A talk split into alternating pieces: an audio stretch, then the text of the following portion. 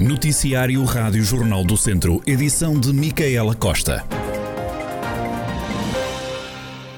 Está fechado o projeto da nova estrada que vai ligar a zona industrial do Lagedo, em Santiago de Besteiros, à cidade de Tondela e ao IP3. A obra vai custar 7 milhões de euros. Segundo o Presidente da Câmara de Tondela, depois de um ano de estudos, o traçado está definido. Trata-se de uma via estruturante, uma via dedicada que servirá a zona industrial do Lajedo, eh, onde hoje mais de 2 mil trabalhadores eh, têm trabalho, onde estão importantes unidades industriais, como é o caso em concreto do grupo Fresenius Car e da Brose, da Everspacher, eh, de novas indústrias que estão a instalar neste momento, e é preciso, por essa mesma razão, face à dimensão económica, à projeção que o Conselho tem na atratividade de investimento, criar uma via dedicada que conduza desta zona industrial ao atual IP3 futura autoestrada. Ora, atualmente, desde a saída do IP3 até chegar a esta zona industrial, eh, em média, demoramos entre 12 a 15 minutos em situação normal. Ora, esta via vai colocar a uma distância de cerca de pouco mais de 5 km esta ligação, numa via dedicada, eh, portanto, que permitirá em menos de 5 minutos fazer a ligação da futura autoestrada a esta zona industrial o projeto prevê a criação de uma via de raiz, só cerca de meio quilómetro de via já existente se vai manter, mas vai ser transformada.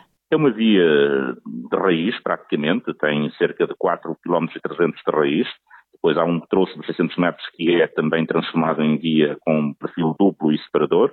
Eh, terá uma ponte nova sobre o Rio Cris e por isso tudo é um investimento que ronda os 7 milhões de euros e eh, temos vindo a trabalhar, e estamos em condições de, agora que está estabilizado o projeto base, de todos os estudos geológicos estão feitos, todo o cadastro está feito, portanto estão, vão-se iniciar a seguir ehm, as questões inerentes à aquisição dos terrenos, às expropriações necessárias, concluído o projeto que está, portanto, no arranque de 2022, diria que até o final do primeiro trimestre esta via está em condições de poder estar uh, posicionada para uh, ser lançada em concurso público o autarca acredita que a obra seja financiada pelo PRR, Plano de Recuperação e Resiliência, e acrescenta que por isso mesmo o município já está a trabalhar para que seja financiada.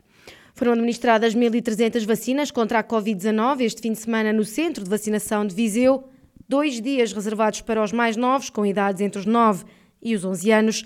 Maria Albernaz, enfermeira responsável pelo Centro de Viseu, fala num bom exemplo dos mais pequenos para os mais crescidos vacinámos nos dois dias cerca de 1.300 crianças, em números redondos. E o processo correu muito bem, com tranquilidade, com alguma alegria, as crianças muito bem dispostas, com muita vontade de fazer a vacina, um bom exemplo para alguns dos adultos, e houve alguma animação no pavilhão, e foi, correu muito bem. A Rádio Jornal do Centro esteve no centro de vacinação e falou com algumas crianças Muitas não esconderam o nervosismo, mas mostraram-se confiantes na ajuda da vacina no combate à pandemia, como foi o caso de António Arede, de 11 anos. Eu concordei, porque sei que é bom para mim, porque assim posso, vai diminuir os riscos de eu pegar Covid-19. Já Miguel Vicente disse não estar nervoso. Eu já sabia desde, desde, desde há alguns dias, que o meu pai tinha-me já avisado, eu não estou assim contente medo que isto é uma vacina tal como as outras, faz a mesma coisa. Só que, pronto, eu tenho vários cuidados, sei, sei que nunca, nunca, por acaso nunca apanhei Covid. Na minha turma já houve três casos de Covid, mas já, por isso já tivemos de ir para casa várias vezes. Apesar de algumas dúvidas iniciais, os pais garantiram que não foi difícil dizer sim à vacinação dos filhos. Jorge Vicente conta que neste momento esta é a melhor decisão. Com a informação que temos à data, eh, acho que é a decisão mais racional possível de tomar, eh, em bem deles e, e, de todos. Quer dizer, portanto, não, não é uma, uma decisão 100% segura, mas acho que é melhor neste momento. Para tornar o ambiente do centro de vacinação mais acolhedor e amigo das crianças, foram preparadas algumas atividades como música, dança, magia ou aulas de ginástica bem como um espaço decorado. Sandra Amaral, mãe de uma das crianças, enalteceu a ideia. Acho ótimo, até porque eu falo pela minha filha, estava muito ansiosa, estava com algum receio, mas eles assim ficam, ficam mais eh, relaxados e acho ótimo. Sandra Amaral, uma das mães que este fim de semana compareceu na vacinação das crianças dos 9 aos 11 anos, O Centro de Vacinação de Viseu administrou 1.300 vacinas. A segunda dose está agendada para os dias 5 e 6 de fevereiro e no início do ano, em janeiro, estão previstas novas datas para a vacinação das crianças. Ainda a Covid-19, na região de Viseu há mais de 550 casos ativos. No fim de semana foram reportados pelas autarquias pelo menos 53 novos infectados. Desde o início da pandemia, a região de Viseu contabilizou 36.645 casos de infecção por Covid-19. A Câmara de Mangualde aprovou um orçamento de cerca de 36 milhões de euros para o próximo ano. Marco Almeida, presidente da autarquia, adianta que a gestão da pandemia de Covid-19 continua a ser uma das prioridades. É um orçamento que sensivelmente 34 milhões de euros, onde temos aqui alocados a este valor cerca de 14 milhões de euros em investimento. A situação pandémica continua a ser uma problemática no dia a dia e exige da gestão da autarquia uma resposta social e eficaz, garantindo que os serviços tenham as as condições mínimas necessárias para a execução de, de boas práticas. Este é também um, um orçamento que tem a preocupação com as questões das alterações climáticas e por isso dá um enfoque importante a temas relacionados com os serviços de proteção civil, comprometendo-se com o reforço em recursos humanos, materiais e financeiros para dotar esses serviços de mecanismos que, que possam dar a resposta às, às consequências de catástrofes naturais. Também a transição energética e digital do Conselho de Mangualde é uma das prioridades para o próximo ano.